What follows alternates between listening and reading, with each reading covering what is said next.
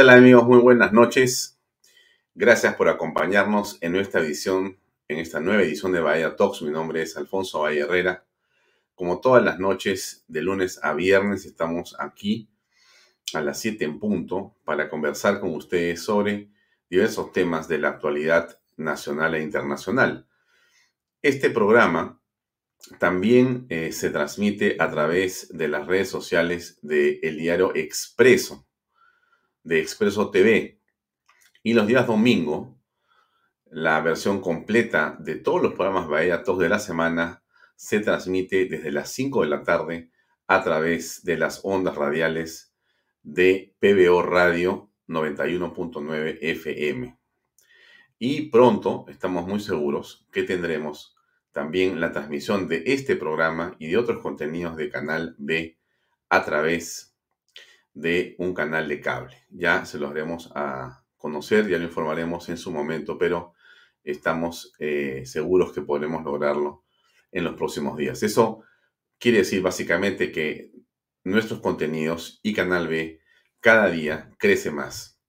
El crecimiento de Canal B o en todo caso la, digamos, eh, dimensión de su alcance, la dimensión del alcance no tiene que ver, por cierto, con el esfuerzo nuestro solamente, que es apenas una parte. En realidad, un canal en Internet, como usted sabe perfectamente, crece en función de sus contenidos, pero crece también por eh, el activismo que desarrollan las personas que están viendo el programa, que están viendo el programa. O sea que si usted quiere eh, compartir el programa, si usted quiere eh, comentar el programa, hágalo porque eso ayuda a que más personas puedan disfrutar de este contenido y nos ayuda también a nosotros, ¿no? Em, compartir es combatir. Una frase que esperamos la logremos acuñar para que usted la recuerde siempre.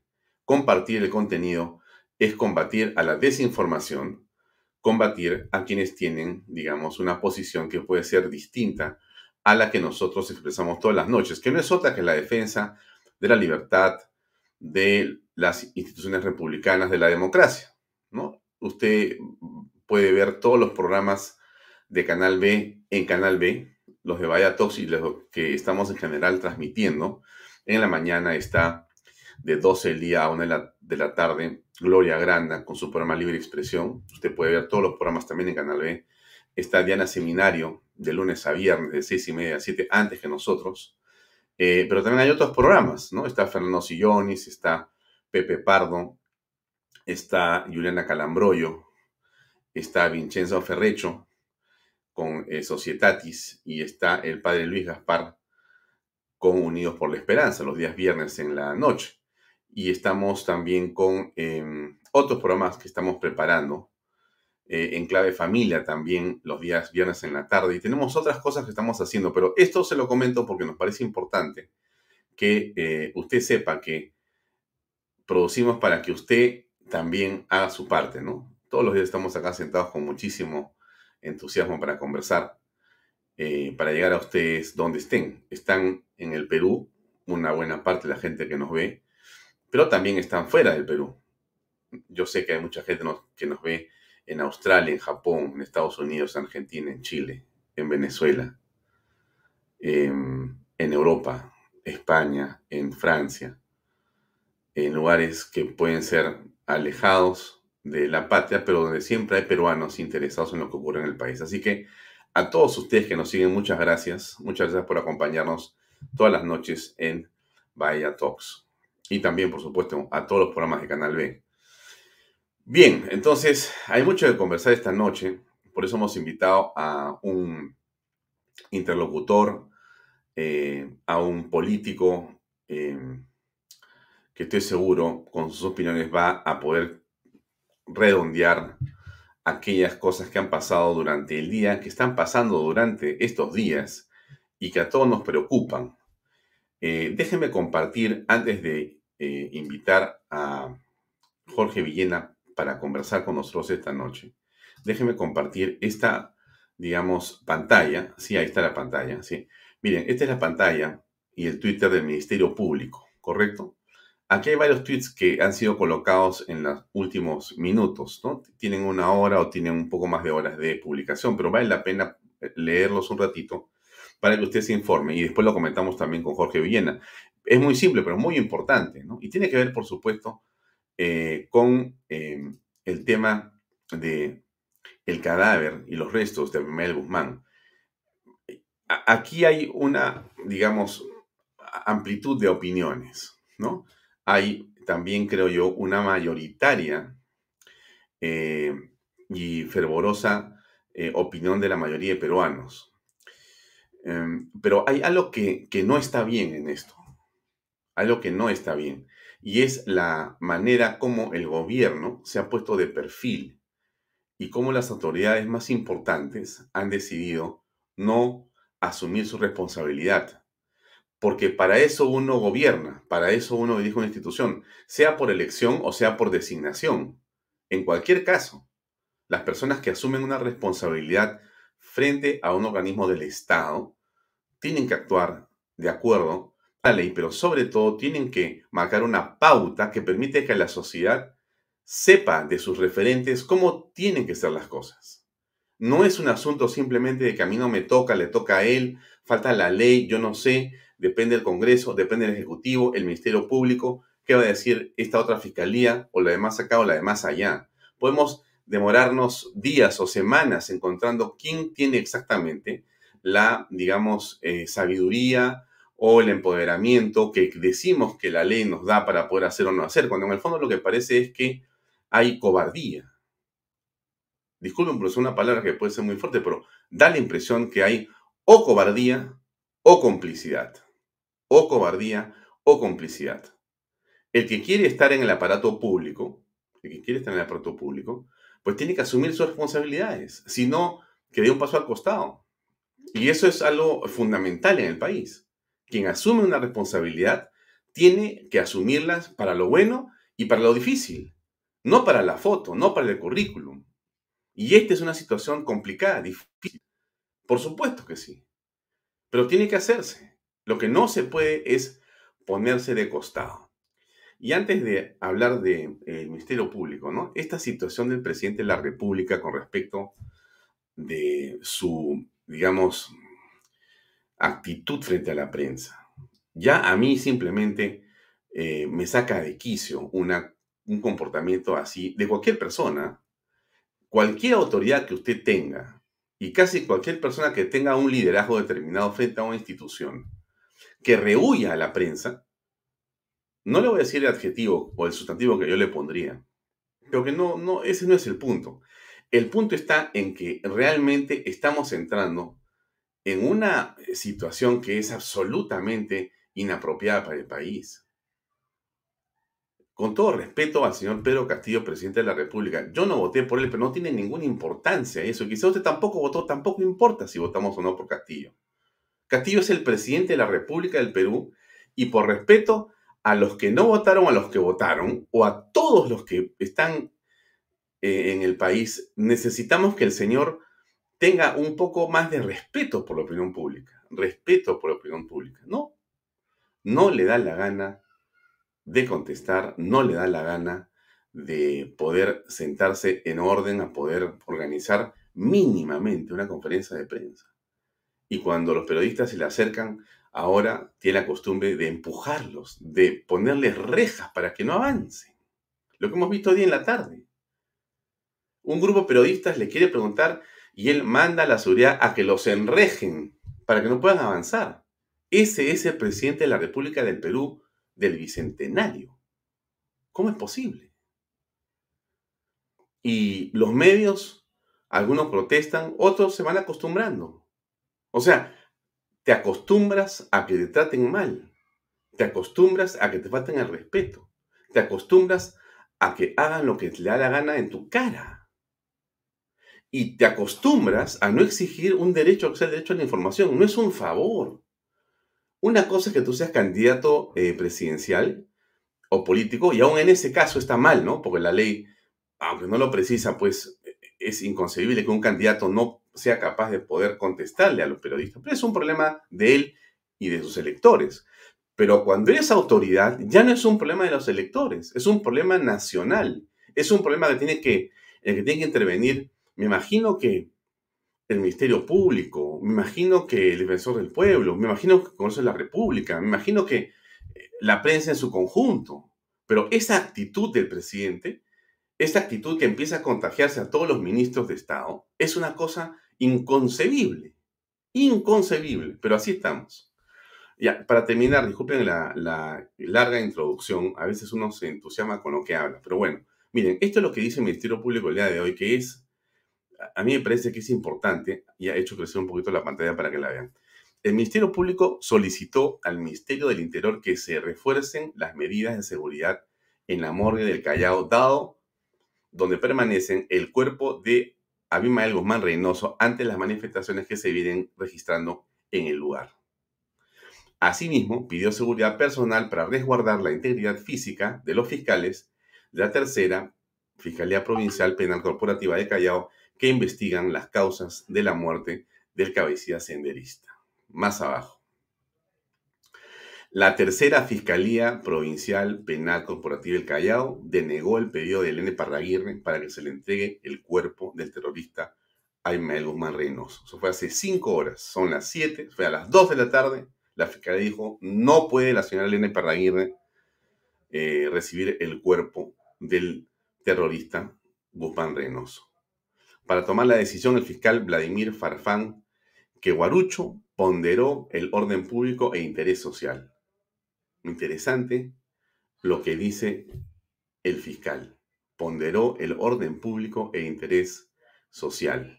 El cuerpo quedará bajo custodia del Ministerio Público hasta que termine la investigación fiscal.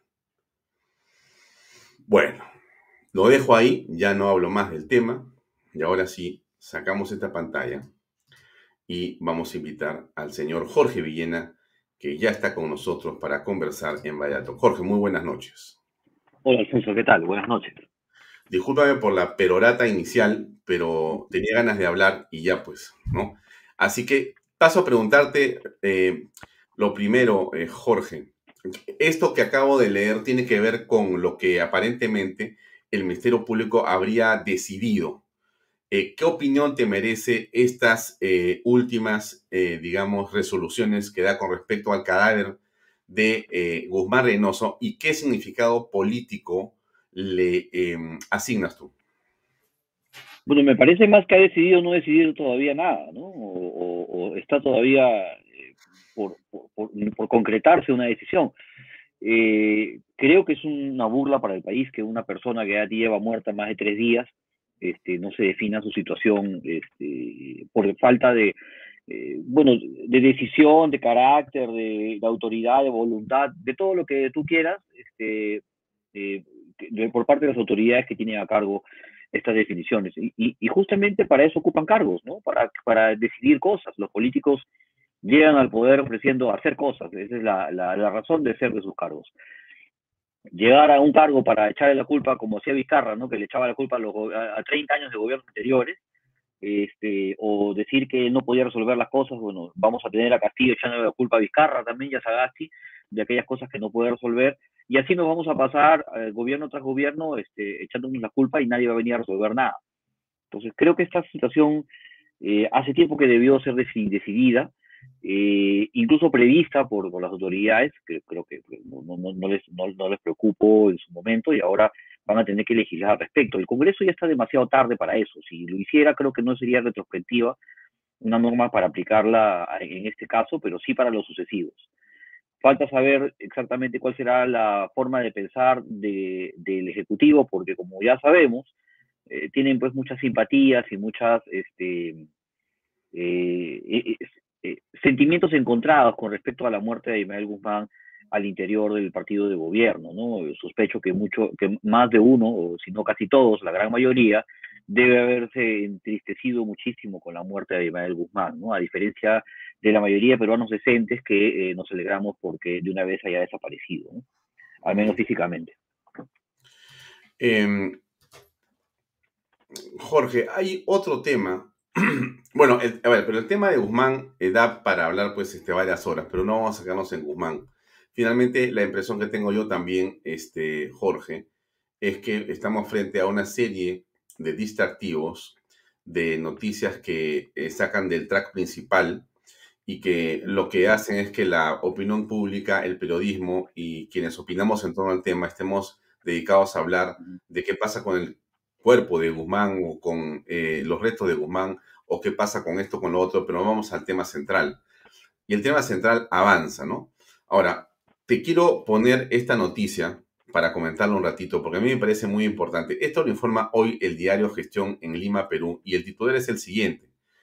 Eh, reducen el peso del pan para enfrentar aumento de precios.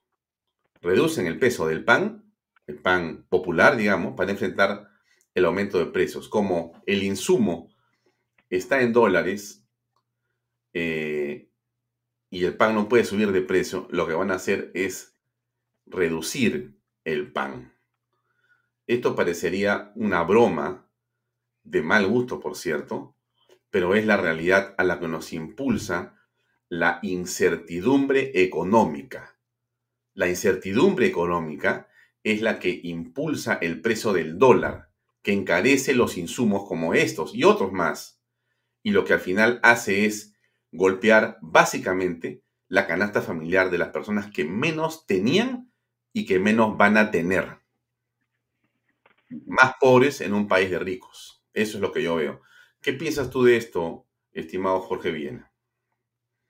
Eh, bueno, creo que ha sido o es la consecuencia de más de 50 o casi 50 días de, políticas económicas inciertas, porque ni siquiera tenemos la, o sea, para quienes conocemos un poquito más y hemos tenido una posición desde el principio bastante contraria a la propuesta de Pedro Castillo, a diferencia de algunos entusiastas o algunos ingenuos que, que pensaron que Pedro Castillo podría eh, moderarse, cosa que nunca ha hecho, o sea, ni siquiera entre la primera y segunda vuelta se moderó y luego de haber ganado la presidencia tampoco.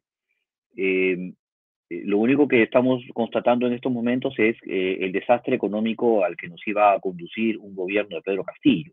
La sorpresivo quizás sea que para tanto unos como otros haya sido tan rápido la descomposición económica a la que nos ha conducido, porque no tiene ni siquiera una respuesta eh, a este desastre eh, una respuesta, digamos, eh, decorosa, decente, inteligente, audaz. Lo único que han hecho es quemar recursos a través del reparto de bonos, que recién han comenzado o van a comenzar por estos días. y creo que la desconfianza, el, el clima de poder modificar las bases que fundamentan la confianza en la economía de mercado, que ha permitido que millones de negocios y, se puedan abrir y prosperar y con eso traer miles de empleos y beneficios y progreso para mucha gente. Creo que esto, esto eh, eh, que ha generado el gobierno de Castillo con respecto no solamente a una cuestión, digamos, eh, logística, porque la logística a nivel mundial se ha encarecido a propósito de los, del aumento de los fletes, y eso ha generado un proceso inflacionario a nivel global porque todo el comercio internacional se ha visto afectado por ese tema del del encarecimiento de, la, de, los, de los fletes navieros, ¿no? Pero eh, a nosotros nos ha pasado mal, eh, muy mal, con respecto al encarecimiento del dólar, porque el dólar en nuestro país sí se ha encarecido porque se ha retirado mucho, mucha moneda del mercado, producto de este espanto, de este pánico. Nuestra economía se ha reducido, nuestra moneda se ha depreciado. Y aquí hay que decirlo eh, con claridad a mucha gente, porque a veces los términos confunden. No es que el dólar sube, es que el sol se deprecia nuestra moneda ha perdido valor. Esa es la realidad. Por eso es que hoy día vale lo que vale y es muy probable que siga disminuyendo si que cometen el grave error que todo parece indicar que eso va a ocurrir, de no ratificar a Julio Velarde en el directorio del BCR.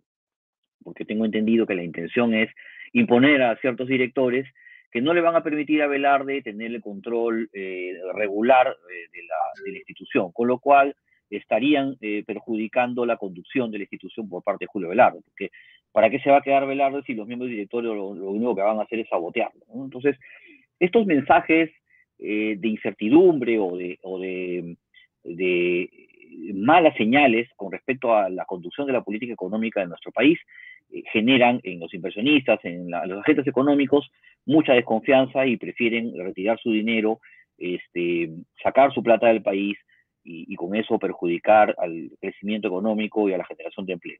Entonces creo que lo que hemos vivido en, estos primeros 50 días de gobierno son la antesala a un proceso acelerado de eh, empobrecimiento general. O sea, si en los primeros 50 días la moneda se devalúa un 14%, eh, tienes una inflación que está aumentando y que al parecer este año va a ser cerrada eh, mucho más allá del, rango meta. O sea, el rango meta es entre 1 y 3% anual eh, que permite, digamos, la normativa eh, nacional. Si es que el Banco Central va a superar esa valla del 3%, que creo yo que sí va a ocurrir, porque el rango de meta va a cerrar este año entre 3.5 y 4% de inflación, con lo cual este, estaría encareciendo y debilitando mucho más nuestra moneda. Esto significa que el presidente del BCR, sea Velarde o el que viene, tendría que ir al Congreso a pedir una norma expresa para poder de manera eh, extraordinaria eh, tener el permiso para poder eh, este año no cumplir con la meta mínima del BCR de mantener la inflación en el rango de 1 a 3%. Entonces, esta situación que estamos viendo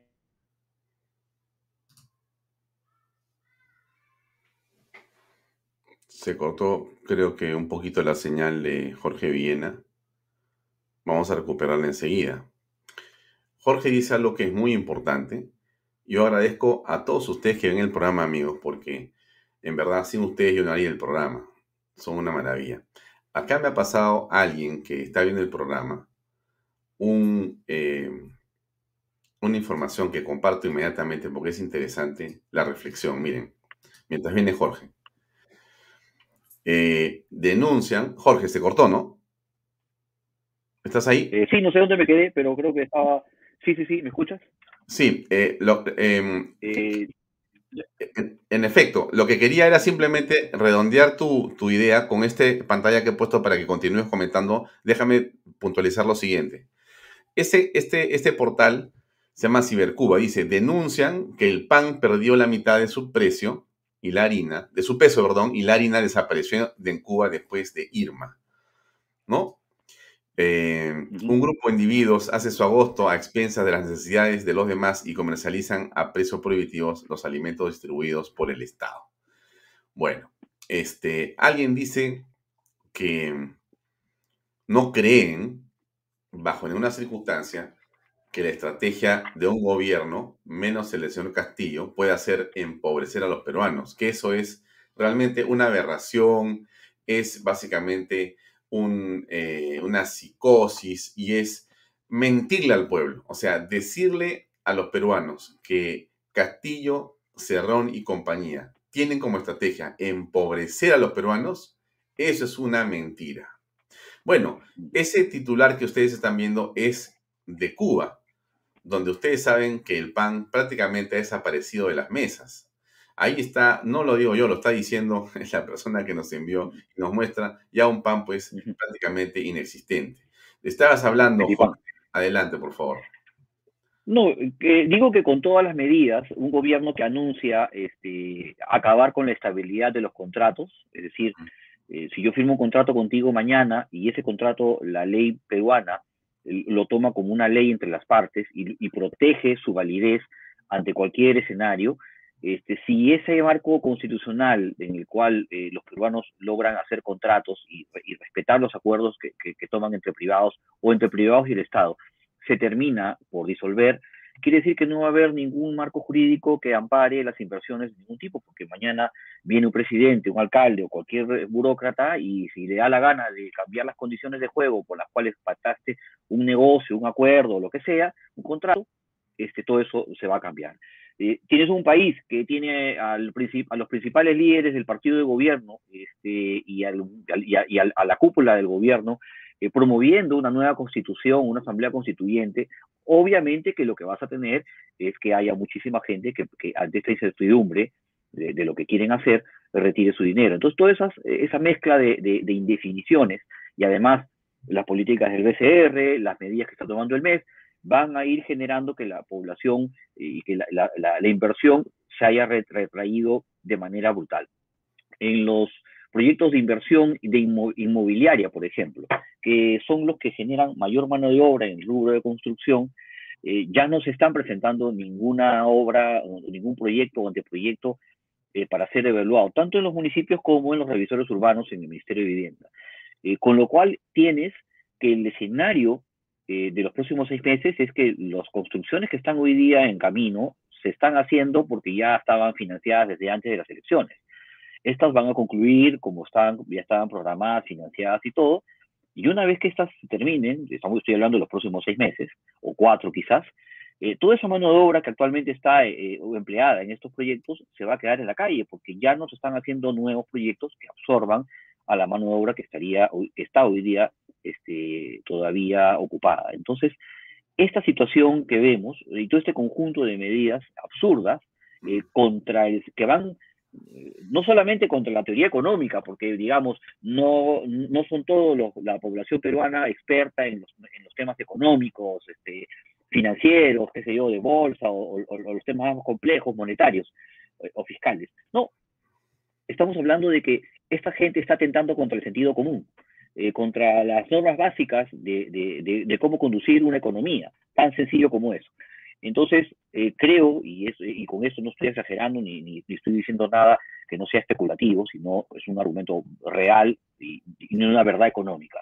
Hoy, después de 50 días de gobierno, todos los peruanos somos más pobres eh, porque nuestro dinero y nuestros ahorros y toda la canasta de consumo popular, que son los alimentos eh, de primera necesidad y, la energía, el combustible, se ha encarecido y nuestro sueldo sigue siendo el mismo. Entonces, esta es la situación en la que nos estamos enfrentando y sí, nos estamos empobreciendo porque es un mecanismo que utilizan estos nuevos grupos de izquierda. Antes lo que hacían era estatizar las empresas. Ahora no lo hacen, ahora hacen eh, a través de la vía de los impuestos confiscados. Mm, me parece que otra vez hay un problema con el Internet de Jorge Villena. Vamos a esperar a que se conecte nuevamente. Ahí eh, Carmen García Jaramillo nos hace una precisión. Nunca dejemos que hagan una asamblea constituyente. Justamente de eso quiero hablar. Vamos a esperar que eh, te conectes. Jorge, me parece que se cortó otra vez, pero ya te veo otra vez en pantalla. Me parece que sí. acá estoy. Acá estoy, Está, hasta, internet, está, fallando. Ah, está fallando. No, mira, mira, lo que dices tú es verdad, pero mira, eso que tú señalas que es eh, básicamente eh, el empobrecimiento al que el país se va lamentablemente acercando a velocidades enormes, mm, debió ser distinto. No hay una crisis económica mundial que haga que lo que nos ocurra a nosotros sea, digamos, algo natural o lógico. No es así. Somos un país realmente eh, muy especial. El peruano es muy trabajador, pero cuando tú mueves ciertos indicadores de la economía, todo ese trabajo se puede ir al hoyo, ¿no? Y entonces cuando tú eh, generas una incertidumbre y sube el dólar, como históricamente ha subido, golpea a todos, golpea a todos. Y esa incertidumbre se genera por varias razones. Mira, una tiene que ver con esto. Déjenme compartir eh, esta pantalla. Es una noticia que está en Canal pero está en todas partes, porque no es una noticia exclusiva como otras. Pero esta dice algo muy sencillo en el titular. Bermejo, que es congresista de Perú Libre, Bermejo viaja a las regiones para impulsar recolección de firmas a favor de una asamblea constituyente. Eso es lo que está haciendo el señor Bermejo en este momento. Él es congresista de la República y está eh, muy, digamos, entusiasmado. Él junto con otros parlamentarios están haciendo eso. En ciudades como Cusco, la libertad. El objetivo de Perú Libre es llegar a 200.000 firmas y en otras también hay actividad relacionada desde el mes de agosto que pretenden conseguir numerosas, números similares. No es solamente el señor Bermejo, que tú puedes decir, bueno, pero Bermejo pues es, es Bermejo, ¿no? Miren, Dina Boluarte ha dicho ayer y ha repetido hoy, asegura que continúan recolectando firmas para referéndum y están embalados. Entonces, Miren ustedes, eh, amigos, en dónde estamos y en lo que estamos y frente a lo que eh, eh, estamos, frente a lo que estamos enfrentando, ¿no? ¿Por qué? Porque si hay un elemento que puede ser desestabilizador, es que justamente el ordenamiento jurídico al que se refiere Jorge Villena, que es el que todos tenemos y respetamos, va a ser alterado, nadie sabe bajo qué régimen. Bueno, sospechamos, ¿no? Sospechamos que viene una confiscación de la propiedad privada, de todas maneras, y viene también una recorte de libertad de expresión, junto con la perenización constitucional del presidente de la República y una constituyente que va a ser hecha a la medida del comunismo que ahora profesan quienes están en el gobierno. O sea, han capturado el poder por la democracia para quedarse con el poder per seculum seculorum. ¿Qué piensas de este tema de la constituyente, eh, Jorge Villena? Eh, bueno, creo que la, es, es digamos, la, el, objetivo mayor eh, de este grupo de, de, gobierno para poder perpetuar su proyecto político revolucionario. ¿no? yo he mantenido, incluso lo he puesto ahora en una columna que he sacado hace unos días, que Sendero Luminoso era un proyecto político. Y si bien es cierto, intentó tomar el poder por las armas y no pudo, eh, Abimael Guzmán, quien era el que lideraba esa facción, eh, no logró llegar a, su objetivo más importante. Eh, quienes tenían su, quienes mantenieron su herencia ideológica, hoy día están en el gobierno, ¿no? Eh, que se disimulen y que quieran zafar el cuerpo de que no lo, no, no, no lo consideraban como una figura, un héroe o una especie de, de ideólogo, se hacen los locos ahora porque les conviene, pero hemos visto las publicaciones y los atestados policiales y la, trayectoria de algunos de estos inefables que acaban de colocar en el gobierno y sobre todo en los más altos cargos del gabinete ministerial, este, que son así.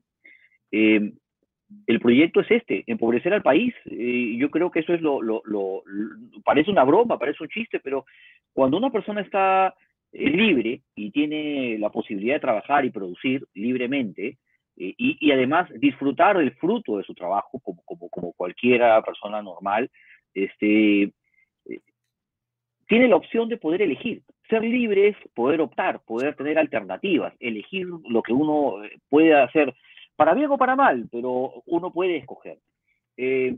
si uno quiere sacar a sus hijos de un colegio público porque le parece que no está bien, lo puedes este, llevar a una escuela particular porque lo pagas con tu dinero y tienes la opción de hacerlo. Si puedes eh, afiliarte a una empresa de seguros eh, o de una clínica privada para poder atender tu salud y la de tu familia, lo haces porque tienes la alternativa para hacerlo. Eso no implica que dejes de pagar impuestos y, que contribuyas con el sostenimiento de la salud y la educación pública, pero tienes alternativas, eh, lo puedes hacer. y eso no pasa en un régimen comunista o neosenderista. Para la, izquierda peruana y en general la extrema izquierda, que es la que hoy día está en el poder, ellos no quieren que elijas, no quieren que tengas alternativa. La única opción que quieres es ellos mismos, o sea, el Estado, el Estado dirigido por ellos. Entonces, para que ellos puedan llevar adelante su proyecto estatista, necesitan moldear la constitución a un modelo de, de economía en la que el Estado sea quien dirija y planifique totalmente la economía del país. En este momento no lo pueden hacer porque la constitución actual se los impide. Eh, ¿Qué van a querer hacer? Digamos, acelerar el proceso de empobrecimiento de la gente y la confiscación de empresas ya no va a ser eh, como lo hacía Velasco, ¿no? O como lo hacía Chávez, ¿no? Expropiese. No, no, ya no, ya no va a ser así. Lo que van a hacer es, van a aumentar los impuestos a tal nivel eh, que va a ser imposible que las empresas ya puedan producir utilidades. Incluso Castillo lo adelantó en una entrevista que tuvo, que fue la única que, la dio a Diego Acuña, en la que dijo que las mineras pagan muy poco impuesto, entonces se llevan prácticamente el 70% de las ganancias, cosa que es una demostración de ignorancia absoluta, ¿no? Incluso Humala creó dos impuestos más sobre las rentas este, mineras. Eh, ahora él pretende hacer que la renta eh, de estas empresas mineras sea 70% para el Estado y 30% para la minera, ¿no? Eh, con lo cual, esta es un ejemplo de un incremento de puestos confiscatorios, es decir, prácticamente la empresa va a terminar operando para, para, trabajar y, producir para pagar este, impuestos. Eh, o sea, prácticamente va a trabajar para el Estado. Y, y, si al final las utilidades ya no se van a repartir, porque lo reparten entre trabajadores y, propietarios, ya no va a ocurrir. Entonces, lo que va a pasar es que eso va a impactar en el retorno de los proyectos, en las tasas de interés, y, en general va a impactar en, el clima de inversión, porque por supuesto nadie va a querer venir a invertir en un país donde eh, todo el fruto de tu trabajo, el 70% del fruto de tu trabajo, de las ganancias que, obtienes, se las lleva el, gobierno, ¿no? Eso, eso, eso no, no, no, no, no, no está bien visto por ellos. O sea, está muy mal vista que quieras vivir del fruto de tu trabajo. Está muy mal, es un egoísta por hacerlo. Y creo que eso, eso es una versión, una visión que, que, debíamos eh, eh, confrontar de manera ideológica eh, en estos días. Y creo que ahora lo que está pasando en el, gobierno con esta gente que promueve la, nueva constitución es que no tiene al frente una oposición. no hay una oposición real. Hay algunos grupos y algunas figuras de algunos grupos que están divididas o dispersas. este joven Lucas Gersi, que está haciendo un esfuerzo por hacer una, medida en contrario, eh, eh, eh, es más que todo un esfuerzo individual y, de algunas personas o de ciudadanos que están adheridos a esta, a esta medida, pero, pero yo no veo corporativamente a partidos, líderes involucrados en esta situación de dar un debate no solamente ideológico o legal, sino político con respecto a este proyecto eh, de la intención de imponer una asamblea constituyente que terminaría por eh, destruir completamente lo, que hoy conocemos como nuestro país y, las cosas que han permitido salir adelante. Entonces, esta es una situación en la que cuando aún se reclama unidad de parte de los partidos de oposición, eh, desde el centro a la derecha, para poder enfrentar a, este, a este radicalismo de izquierda, eh, vemos que solamente hay cálculo político y dispersión. Y lamentablemente en el Congreso yo no veo tampoco figuras este, consolidadas, algo por ahí uno que otro personaje, pero, pero no hay grupos eh, que, puedan ayudarnos a, organizar o articular una oposición democrática frente a esta eh, andanada del, del, neosenderismo que hoy día tiene el poder. Mm, ahora, pero ¿cuáles son las condiciones que deberían de darse Jorge, para lograr que se pueda producir una unidad. Es decir, eh, en el Congreso hay un juego de poderes eh, determinados según varios intereses. Pasemos al escenario eh, fuera del Congreso. Bueno, ahí tienes a varios partidos políticos, con líderes políticos, que están a la expectativa de cómo perfilarse en función de la elección municipal y regional que viene para el próximo año, a fin de año. Bueno, ¿qué es lo que va a ocurrir? Porque si todos vamos a querer postular, si todos los partidos van a querer postular, no hay unidad, entonces otra vez va a ganar el sombrerito. ¿O no? Eh, sí, creo que la, eh, el sombrerito y el partido de Verónica que ha sobrevivido son los dos únicos partidos de izquierda, digamos, que, auténtica que pueden representar candidaturas ahora y que van a ir por, por todo, porque tienen ahora la, la opción de, impulsar desde el gobierno sus listas y sus candidatos, y ellos lo que quieren es precisamente tener, acumular poder, ¿no? Eh, frente a eso, creo que la clase, digamos, de oposición que tiene al frente eh, un gobierno de este tipo, ellos piensan pues que están viviendo en una etapa normal de nuestro país, en la que estamos frente a un gobierno, en el que hay oposición democrática y equilibrio de poderes y una oposición puede hacer contrapeso, en fin, una convivencia. En este caso no es así. Si permitimos que estas personas avancen, se van a instalar una manera en la que cual no va a ser muy fácil, no va a ser posible por la vía democrática sacarlos. Eh, eh, y, creo que la oposición democrática no se está dando cuenta de esto. Eh, está permitiendo que avancen y este, esta falta o este, este exceso de cálculo político y de ambición por parte de algunos líderes eh, es lamentable. creo que deberían hacer esfuerzos para presentar listas fuertes, unidas en las regiones más importantes del país para poder eh, equilibrar fuerzas y, y, sobre todo en Lima, ¿no? que, que va a ser una, una, una, un bastión y contraparte fuerte para la, la, el liderazgo político de, quien hoy día está en el poder, que es Vladimir Cerrón, ¿no? que es quizás el, líder más el líder más sólido que ha tenido la izquierda en los últimos años. ¿no? Yo creo que eh, Cerrón ha logrado eh, tener, gracias a una formación política eh, y, académica, lo suficiente fuerza como para poder liderar a este espacio político y convertirse en el gran referente de la izquierda peruana que Verónica Mendoza o Wilca o cualquier otro está muy lejos de ser, ¿no? ni siquiera Marco Arana. ¿no? creo que Cerrón se ha vuelto en, ese, ese, líder de, ese espacio. Y él, por supuesto, que va a impulsar que la izquierda, en, su, en, su, en, su, variedad más extrema, que es la que representa Perú Libre, tenga el poder y acumule el poder en las regiones más importantes, sobre todo en el sur del país, que es donde tiene mayor predicamento. Entonces, nuestra oposición está en otra, eh, siguen nuevamente jugando a cada uno de los personalismos y con eso, por supuesto, que van a seguir avanzando. Y cuando nos demos cuenta que hemos metido la pata, creo que va a ser muy tarde. Y eso, eso realmente es una pena porque eh, creen pues, que están frente a un, a un enemigo, que, que, un partido democrático, un gobierno democrático, pero, pero no es así. ¿no? Mm.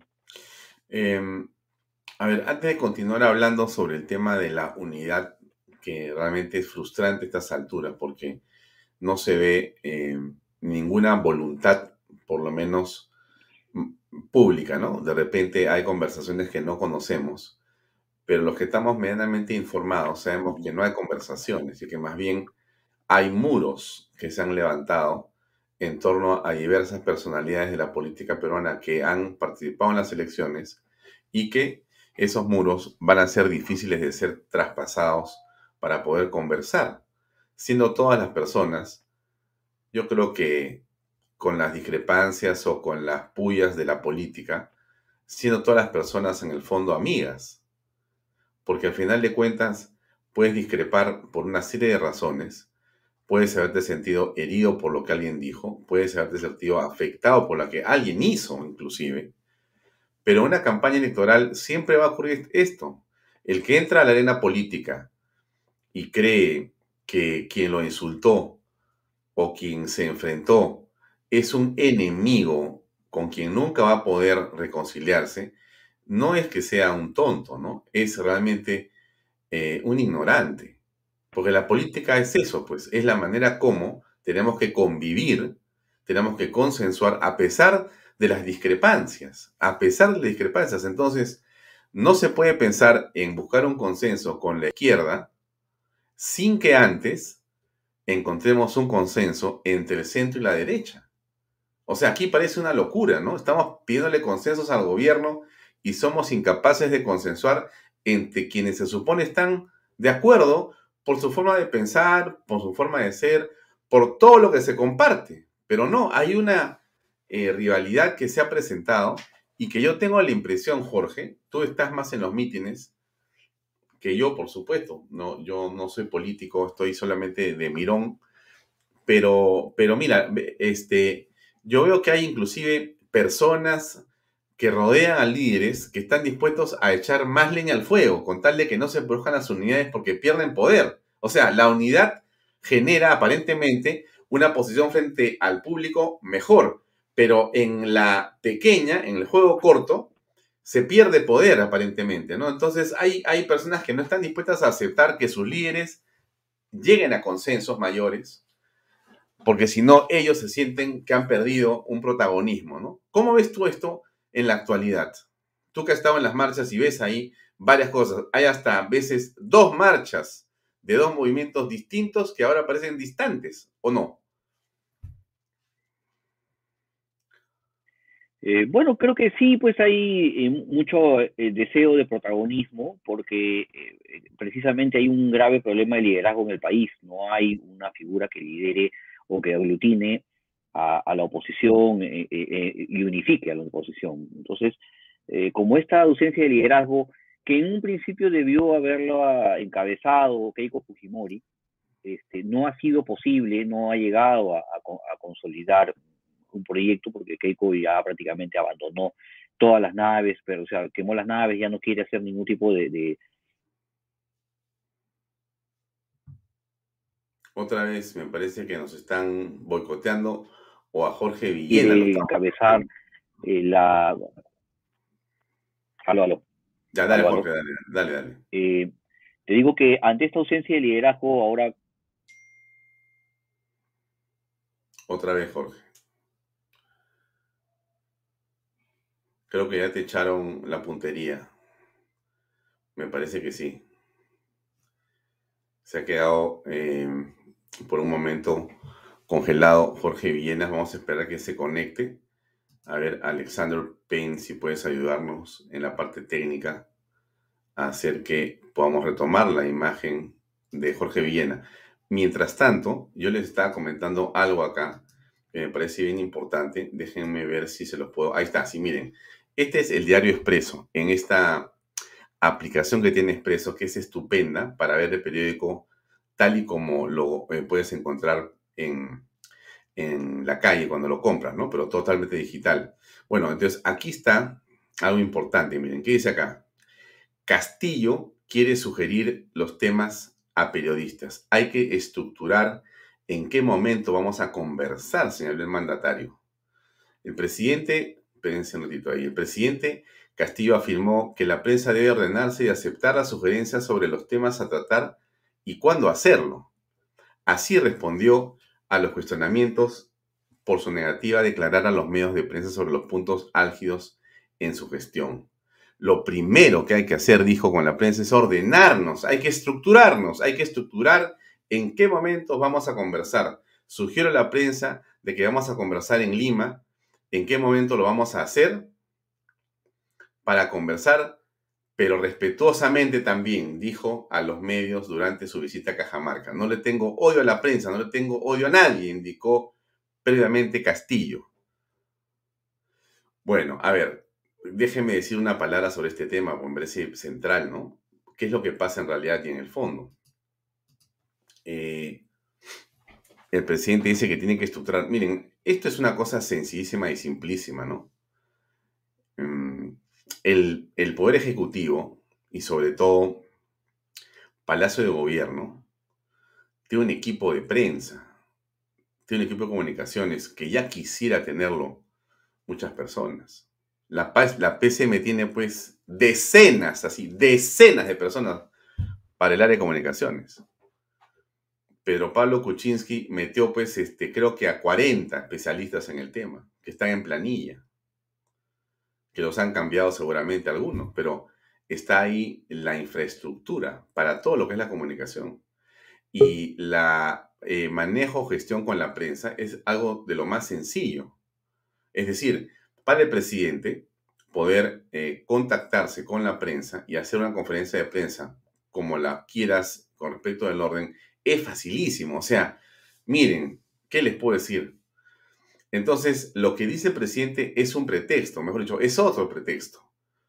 El señor Pedro Castillo lo único que hace es, como quien dice, le quita el poto a la jeringa. Le quita el poto a la jeringa. O sea, rehuye de su responsabilidad de gobernar, de su responsabilidad de dirigir, de su obligación de informarle a los peruanos lo que hace. No es un favor, no es el buen humor del presidente. Estamos, amigos, entendiendo mal, y disculpen que le diga también a los colegas periodistas, están entendiendo mal su papel. No es un favor. O sea, el presidente de la República tiene la obligación de informar, de contestar a los periodistas, de hacer conferencias de prensa, de responder con la verdad lo que se le pregunta. La obligación no es un favor, no es si él está porque se levantó con ganas de hablar o no, porque se siente... No es así en el Perú estamos acostumbrándonos al maltrato a la prensa, acostumbrándonos al maltrato a las personas. No es posible. ¿Dónde está la dignidad de las personas? El amor propio de los periodistas. ¿Qué cosa pasa en el país? ¿Cómo es posible que no se pueda precisar a la autoridad sobre temas fundamentales? No es el tema de Abimael Guzmán. ¿ah? Dejen ese lado, ese, ese asunto que se resuelva en el tiempo que sea necesario. Hay cosas mucho más importantes. Perdóname, pero el pan y lo que pasa es fundamental. El tema del agua en San Juan de Miraflores es esencial. El tema de la subida del dólar, el tema del Banco Central de Reserva, el tema de la Asamblea Constituyente. Son temas fundamentales. El tema del presupuesto de la República. Todo eso que son temas frente a los cuales tiene que pronunciarse el jefe de Estado, en este momento no hay. No hay palabra. Y como el presidente no dice nada, los ministros tampoco quieren precisar, porque ¿cómo van a decir algo que de repente incomoda o marca una pauta frente a las cero pautas que el presidente tiene? Y estamos callados.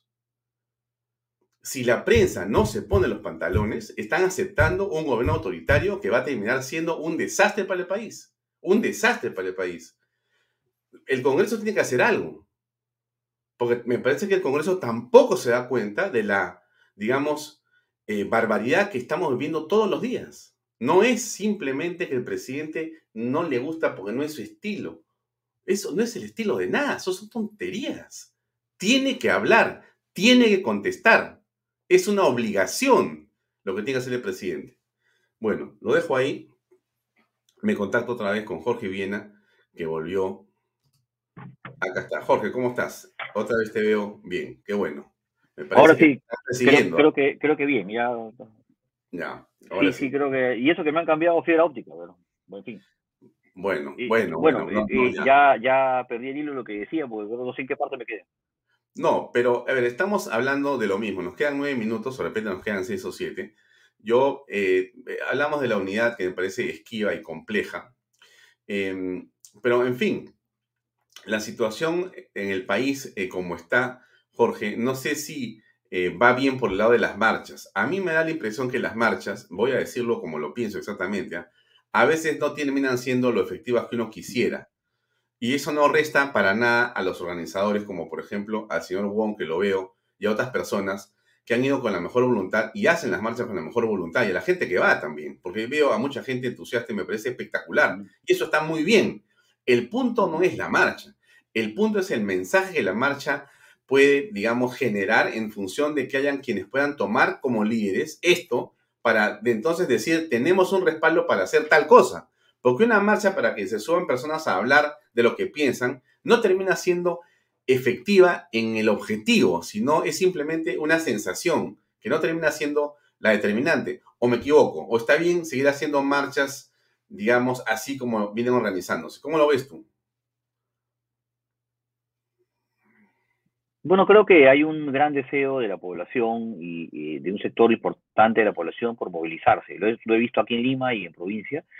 Eh, hemos estado por gira en el norte, estamos eh, pues luego en Ica y en Arequipa, eh, y he visto mucha gente, digamos, este, contenta y deseosa de, participar de estas movilizaciones, incluso cuando hemos estado en la calle, algunas personas que estaban desde sus trabajos, sus oficinas, desde sus casas, saludaban la iniciativa. pero creo que esto también, como bien dices, necesita ir a un siguiente paso. ¿no? Lamentablemente yo no veo que haya ese liderazgo eh, expresado en el tema político, ¿no? Una cosa es que los ciudadanos nos movilicemos eh, de manera activa y expresemos nuestro punto de vista. Eh, yo lo hago desde un espacio independiente y, bueno, desde mis tribunas personales, las redes sociales y cuando tengo ocasión de hablar en algún medio como este, ¿no? Este, de expresar mis puntos de vista, pero en general, digamos, yo no veo una clase política que esté interesada en recoger eh, auténticamente las demandas de la calle. Y creo que la gente en la calle, cuando escucha la palabra vacancia, eh, pide vacancia. No, estamos frente a una oposición que está pidiendo que haya contrapeso democrático, nada, no. Piden vacancia. O sea, la gente quiere una vacancia porque consideran, como yo considero, eh, que estamos frente a un gobierno, además de ilegal e ilegítimo, un gobierno que va a conducirnos hacia a la ruina. va, ya está acelerando y deteriorando nuestra economía y va a empezar a eh, cooptar y a tomar el control de distintas instituciones del Estado para poder eh, instaurar un proceso eh, revolucionario, como lo ha dicho el señor Bermejo, que es el principal impulsor de esa Asamblea Constituyente, y, creo que eso va a ser nefasto para nuestro país y aquellas mm. personas que todavía piensan o sospechan o intuyen, que creen que pueden dialogar o, llegar a acuerdos o negociar con, con, con, el, con el neosenderismo, pues se equivocan, ¿no? Y se equivocan muchísimo. Y lamentablemente, pues, el Congreso tenemos, pues, de todo, ¿no? Hay una, un grupo, digamos, como Fuerza Popular que está totalmente disminuido, empezando por Keiko Fujimori. Este, la, bancada de Fuerza Popular no, tiene mucho peso ni protagonismo, ha, relegado un poco al segundo plano. Eh, tenemos a Renovación, que al parecer enfrenta problemas de, unidad interna y no hay todavía una, un liderazgo claro. Eh, Montoya eh, ha, tomado un liderazgo, pero me parece que las decisiones que ha tomado últimamente no han sido las más acertadas. Mm. Eh, Avanza País tiene un grupo de jóvenes todavía que le falta cuajar, consolidar. Yo no veo eh, esperaba del general Williams de repente algo un poquito más consolidado, algo más de peso, pero no, lo veo, el resto todavía aún son muy jóvenes o no, tienen el suficiente peso político. Eh, y en el caso de, no sé, pues Acción Popular y otros partidos que son pues básicamente emprendimientos familiares para defender el patrimonio del dueño del partido, no, no, tienen ningún, ninguna participación en esto, ¿no? creo que esa situación nos va a traer eh, como consecuencia que eh, para mí, si yo estuviera del lado del gobierno, me, estaría sentado de la risa, pues porque no tengo al frente a nadie que me haga real, me mueva el piso. O sea, eh, claro, tengo un grupo de gente que va a marchar a Miraflores cada dos semanas, ¿no? Y, en fin, ¿no? Pero no tengo oposición en el Congreso, no tengo un líder político claro en, la oposición desde un partido que, me haga la, este, movilizaciones o, contrapeso. Y en el Congreso, bueno, hay eh, un grupo de jóvenes bien intencionados y, algunos políticos eh, de, mayor trayectoria, pero que no tienen todavía, digamos, un norte o una consolidación clara de sus ideas políticas, ¿no? O de cómo hacer política. Eh, entonces, yo no veo, pues, entonces ese liderazgo y creo que lo mismo lo ve el gobierno, así que ellos siguen avanzando en un proceso de consolidación que, que, que, por supuesto, lo están haciendo bien, le estamos dando, le estamos dando, regalando tiempo valioso. Ellos no tenían eh, eh, claro que, iban a ganar y por eso que estaban, están ahora recién armando eso y siguen todavía buscando cómo armar y fortalecer su gobierno, mientras que la oposición sigue buscando cómo dividirse más, ¿no? Ahora, desde el Congreso deberían haber eh, voces que recojan este pedido de vacancia de parte de la gente, sí, pues, pero eh, no va a pasar. Pues el Congreso es un contrato de trabajo por cinco años con todas las joyerías y ventajas, y para que un congresista vote a favor de liquidar ese contrato de trabajo, pues es bien difícil, ¿no? Eh, el 95% de la gente que está hoy en el Congreso jamás ha ganado lo que está ganando hoy día. ¿no? Este, así que si deja de ser congresista no, tendría eh, los ingresos ni las boberías que hoy día disfruta. Entonces, lógicamente, pues no van a querer pues, votar en contra de una cosa así, ¿no? Eh, ¿Cuándo lo harían? seguramente cuando ya eh, el país esté en ruinas y la economía esté completamente deshecha, el desempleo sea galopante, o sea, ¿van a esperar a eso?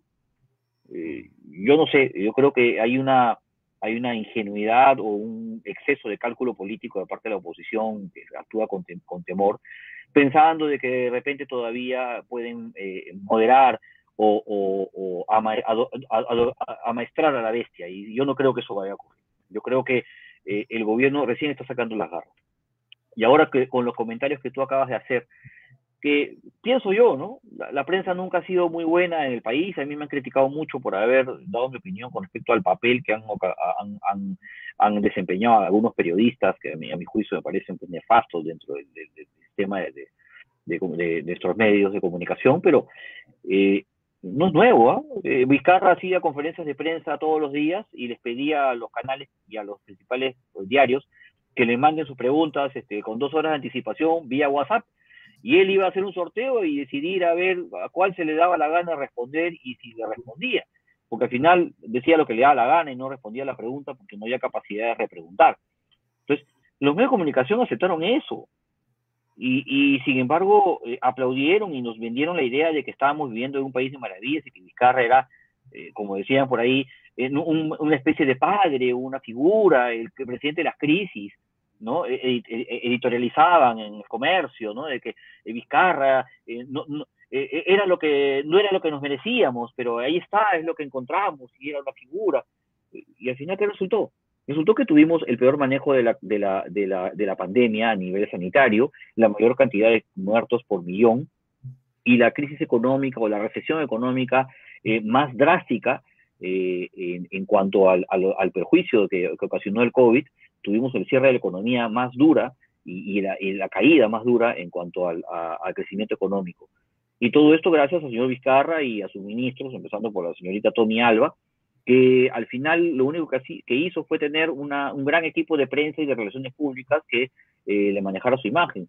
Eh, así cualquiera es fácil ser ministro, ¿no? En vez de obtener resultados que beneficien a la población, lo único que hace es gastar plata en mermelada y en relaciones públicas eh, y, marketing digital y con eso ya eres un buen ministro. No importa si arruinaste la economía del país. ¿No? Y, eso es los resultados, ¿no? Y esos, esos, datos que estoy dando no son datos que se me ocurrieron a mí porque yo tengo, pues, una posición política contraria a la de Vizcarra, ¿no, señor?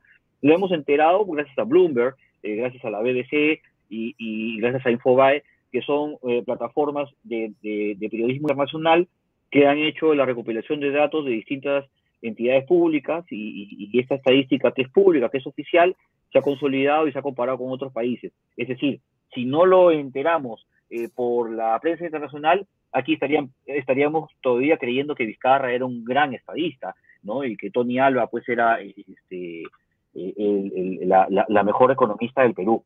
Y sin embargo, los resultados que hay eh, dicen todo lo contrario, ¿no? Y yo creo que esta, esta complicidad o este nefasto papel que ha jugado la prensa peruana en este sentido, yo creo que ahora están recibiendo, de repente me, eh, suena fuerte lo que voy a decir, pero están recibiendo el trato que se merecen, porque en realidad este, no hicieron nada eh, por evitar o, por darse cuenta de que se estaban enfrentando a un gobierno, a un posible gobierno como este, un gobierno de carácter chavista, intolerante y, que tenía todos los vínculos, este, indicios de tener los vínculos con el, el, izquierdismo, el socialismo más radical del país.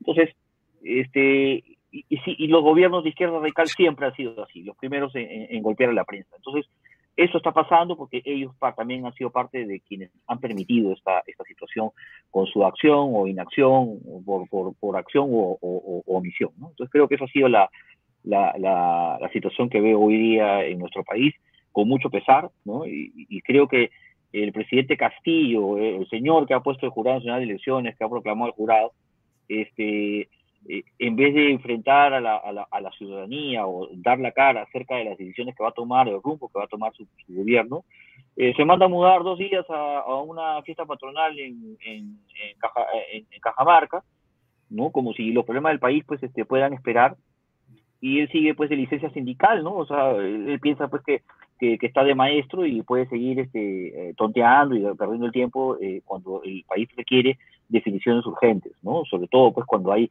se nos viene una crisis económica, el precio de los combustibles, del gas doméstico, de los, de los alimentos suben y no hay manera de que el gobierno pueda lanzar señales que permitan a, los agentes económicos eh, recomponer un poco la situación del país. Eso no va a pasar. Entonces, eh, creo que eso es una grave irresponsabilidad de parte del gobierno y, no veo pues que haya eh, revés al respecto. no Creo que están más preocupados de lo político, de lo ideológico, de sus plataformas este, de poder que justamente de, de, traer beneficio y desarrollo al país.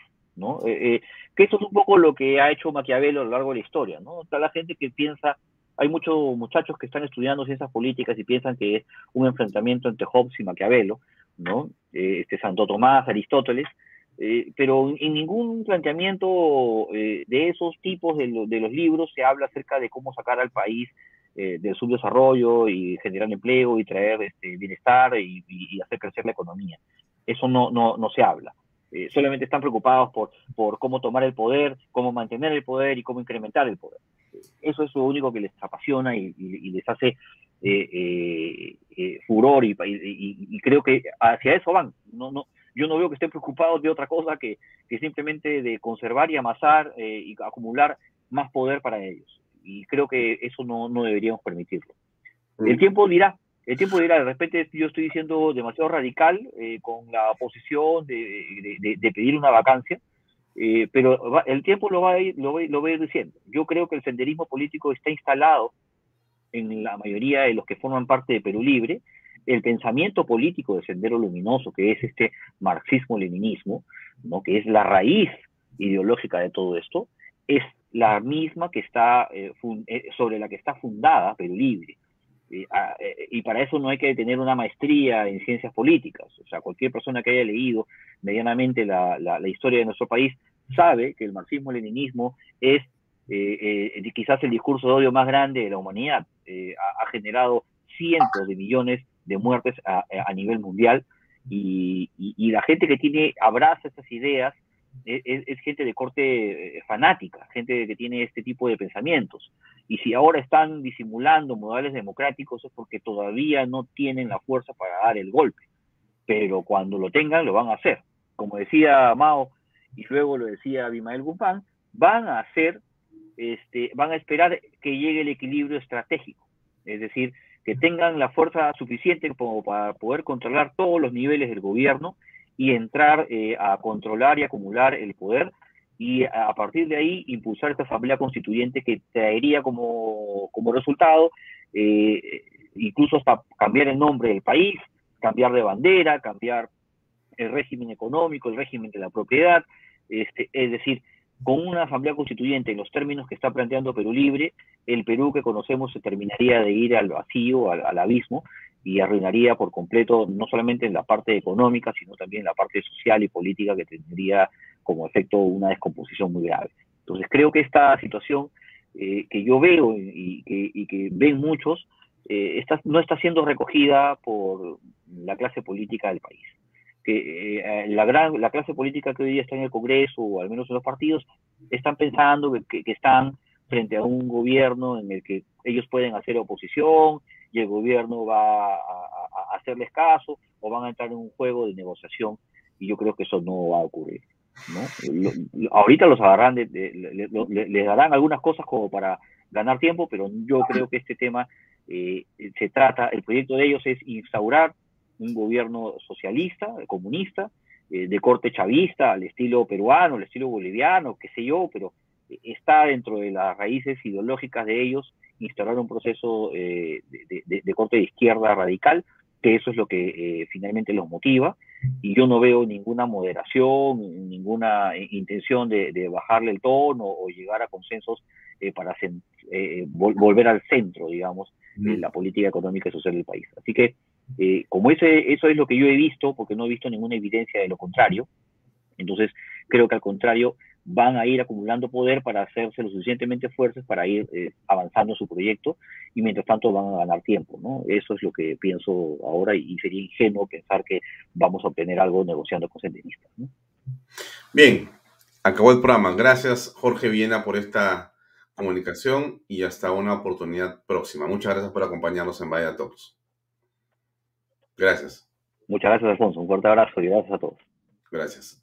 Bien, amigos, era Jorge Villena que estuvo con nosotros eh, haciendo reflexiones que son válidas. Comparto antes que se vayan, un, esperen un segundo, un par de cosas más aquí eh, en, la pantalla para que eh, redondeemos lo que está ocurriendo, ¿no? Miren ustedes. esto es lo que quería compartir. A ver, ahí está, sí, miren. ¿Qué cosa dice esta noticia que está en el comercio? Gobierno designó a un mes, perdón, en un mes a más de 170 funcionarios del Poder Ejecutivo. En un mes el gobierno ha hecho esta selección y este, eh, digamos, copamiento lento de puestos claves dentro del Estado. A eso se refiere Jorge Villena. Alguien dirá, Oye, pero eso lo hace cualquier gobierno. La pregunta que uno se tiene que hacer no es si lo hace cualquier gobierno.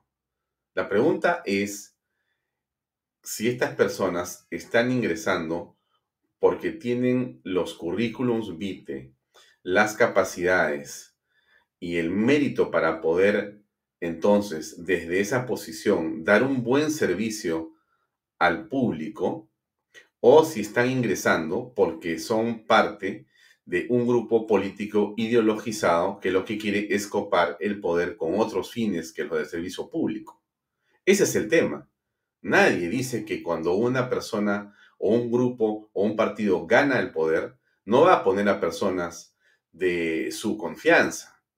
Pero una cosa es poner personas que sean afín a tus pensamientos, afín a tu política pública, y otra cosa es llenarlo de personas que tienen carné partidario, sin ninguna experiencia y en muchos casos con prontuario. Esa es la diferencia. Ese es el tema central y es el tema que preocupa sobremanera. Ese era un tema que quería mostrarles. Este es otro. Vizcarra dijo hace unas horas que ya le falta poco para regresar al Congreso y que la Corte Interamericana de Derechos Humanos lo va a colocar nuevamente que el fiscal Juárez no tiene ninguna prueba en su contra y que va a volver, o sea, va a regresar al Congreso según lo que dice el señor Vizcarra. Así que prepárense. Y termino con esta noticia, que me parece muy importante. Miren, ¿qué cosa dice esto que lo han puesto hoy en el comercio a las 6 y 15 de la tarde?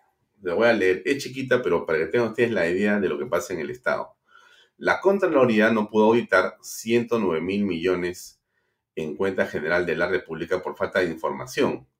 La auditoría de la cuenta general de la República del año 2020 es producto del análisis de la información proporcionada por 2.386 entidades públicas integradas de un universo de 2.400 a nivel nacional. ¿Por qué es tan importante revisar las cuentas? Porque es el dinero del Estado, es el dinero de todos los peruanos, es el dinero que nos pertenece y que nosotros, los ciudadanos, los electores, eh, los padres de familia, los que pagamos impuestos, todos confiamos que el gobierno y las entidades públicas van a gastar de manera correcta. Pero aparentemente, mejor dicho, comprobadamente, el señor Nelson Schack, que es el Contralor de la República, señala y dice esto que parece impresionante. No pudo auditar 109 mil millones de la cuenta general por falta de información. Eso corresponde al 2020. ¿Gobierno de quiénes? Acuérdese usted. Entonces, eh, lo dejo ahí, ¿no? Para que vayamos pensando lo complicado que es manejar el gobierno, el país y cuánta responsabilidad tenemos cuando votamos. Cuando nosotros votamos, cuando nosotros hacemos política en nuestras casas, estamos decidiendo el futuro del país también. No se lo olvide. Lo dejamos ahí. Gracias por acompañarnos. Me pasé un poquito el día de hoy. No suele ser así. Pero el programa que venía a continuación, que es Reflexiones con Pepe Pardo, va a ser transmitido mañana a las 8 de la noche. Y el de Yolanda Calambroyo va a ser transmitido la próxima semana, porque Yolanda no pudo eh, tener, porque tiene otras actividades que cumplir. No va a poder hacer programa mañana. Así que esas son las novedades en Canal B, el canal del Bicentenario. Gracias por acompañarnos. Mañana, 7 en punto de la noche, en otra edición de este programa. Gracias y buenas noches.